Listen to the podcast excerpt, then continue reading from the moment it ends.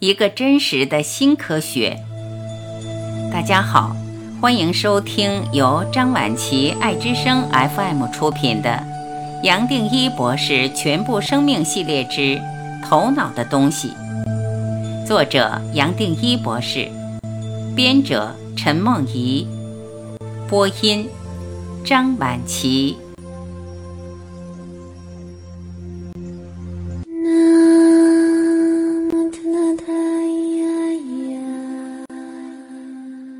三，人的聪明可以制造一个虚拟的美丽世界。最有意思的是，人类后来会用两个词“演绎”和“归纳”来总结并分类人的逻辑，也就是讲究为什么人类会有推理的能力。我相信每个人读到“演绎”和“归纳”这两个词，马上对“归纳”就觉得有一种熟悉感。但对演绎或许感觉比较陌生。然而，演绎和归纳这两个观念其实是很容易懂的，也是我们随时都在用的。只是我们一般不会对自己的思考去特别分辨，还把其中的不同指出来。我们仔细观察，演绎的推理是一种在封闭系统内有效的逻辑。透过一点一滴的推演，从一个点可以预测到下一个点，点点滴滴都有紧密的连接，样样都符合一个道理。点和点之间都存在着因果关系。我们只要拥有足够的资料点，符合有效的演绎规则，就可以预测下一个点长什么样子，或在哪里出现。演绎。我们也可以把它当做一种预测的聪明，比如说，眼前有一只小蚂蚁顶着一片草，慢吞吞走着。这个画面落到眼前，我们不光是马上知道有小蚂蚁、有草、有走，透过逻辑，我们还能够定出小蚂蚁要走的方向和走多快，加上这片草的大小和重量，我们还可以得出小蚂蚁能扛多重。接下来还会为他规划可以去捡多远的菜叶。这种逻辑，我过去也称为左脑的逻辑，本身带来时空的观念。之前我在静坐和其他作品也花了相当多篇幅来谈。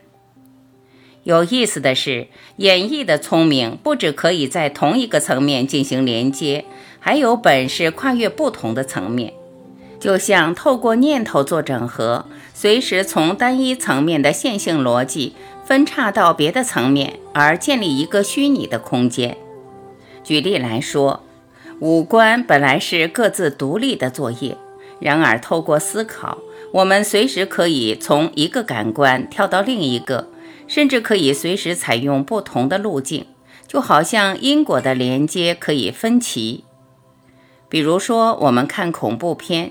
眼前的画面带来恐惧，不知不觉透过音效进一步让我们感觉更逼真，甚至扩大我们的恐惧。我们很自然从感官看的范围滑到一个听的范围，两个感官突然可以互相加成或抵消。我们的头脑随时都在忙着做演绎，从中取得意义。也就自然忘记眼前是一场电影，而让任何现象都变得再真实不过。光是坐在电影院里，我们也许就手脚发凉，还隐隐地冒着冷汗。我在《不合理的快乐》用过一个网络图，也可以解释这种不同层面的连接。但是，无论再怎么分歧，再怎么复杂，本身还是在一套封闭系统内作用。就整体而言，它还是小的不成比例的一套逻辑。另外一种逻辑，也就是归纳。归纳不是一步步依顺序的推理，而是从各方面的资讯整合出一个结论或规则。和演绎相比，归纳是开放的。从一个个特例可以整理出各式各样通用的结论或规则。虽然如此，归纳最多也还只能说是一种跨领域的逻辑，一样离不开二元对立相对的范围。再回到小蚂蚁的例子，我们突然发现，不只是这只小蚂蚁，前前后后还有好多好多的蚂蚁，每只蚂蚁都朝向同一个点前进。我们透过归纳的逻辑，自然体会到，哦，原来蚂蚁在做窝。这时再往四周看看，附近还有好几个蚂蚁窝，只是原本没有注意到。我们忍不住会担心，这个地方是不是要被蚂蚁占领了？离房子还有多远？会不会咬到经过的小孩子？我们从眼前的小蚂蚁突然跳出小蚂蚁的世界，想要掌控更完整的全貌。当然，我们认为更全面的这种归纳，其实还是离不开连贯的逻辑和记忆，一样是透过这种方法来整合的。我们可以采用的不止五个感官，还可以包括其他层面的知觉。更深层面的整合，我们通常称为灵感区或 ESP 超感知觉。但就连 ESP 这类运用五官之外的感知去捕捉的灵感，从我的角度来看，一样离不开头脑相对的范围。它最多也只是表达。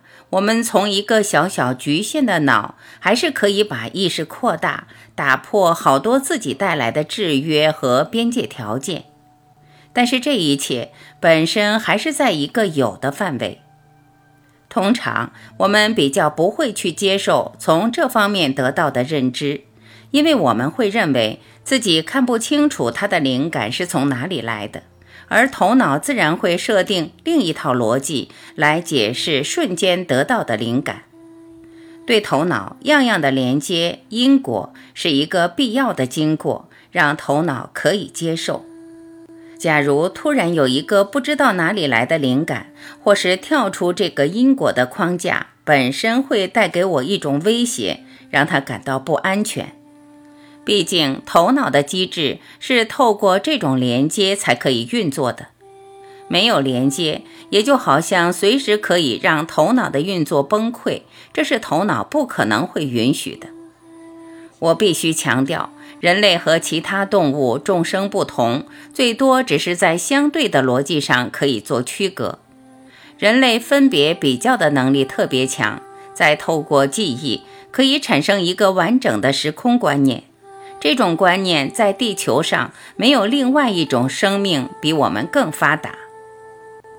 不过，这种聪明最多只是一种相对或局限的聪明，需要把整体切割成很小的部分，把全部的聪明都集中在这区隔的小小部分，我们称为人间，自然让我们得到一种印象，认为人类可以完全统领其他的众生，称霸这个世界。甚至还要改变这个地球，改变人间的经过。无论从个人的生命，或是从集体来看，我们都会认为，透过自己的规划，可以找到意义或更好的出路。也就这样子，透过演绎和归纳的逻辑，人类很自然的，不只是把一个虚构的现实变得坚固，还进一步否定有一个绝对永恒的部分。我们仔细观察，全部其他的众生，不只是动物或植物，包括矿物，其实都有意识，只是这个意识和人类透过二元对立所建立的演绎和归纳的逻辑不同。这个意识是绝对、永恒、无限大的一体意识，全部的生命都是代表一体，而都是一体延伸出来的。这个绝对、永恒、无限的意识，我们当然也有，只是人类有一个逻辑很强的脑，好像把它盖住了。用第一章的比喻，我们人其实是意识谱的组合，然而我们的注意力完全落在感官所建立的一个小的封闭、局限、相对的范围。醒觉最多也只是彻底领悟到这些。而轻轻松松选择把注意力放在整体，也就是头脑和感官之前的源头。这时候，头脑和感官还是可以运作，但是它已经不再变成我们唯一的选择、唯一的可能。这个完整的意识谱我们本来就有，过去最多只是不知道，才会说醒觉和五官、头脑相对可以学到、可以体会到的一点关系都没有。它是我们的本质，是我们这一生还没有来之前就已经有，就是走了，它还是有。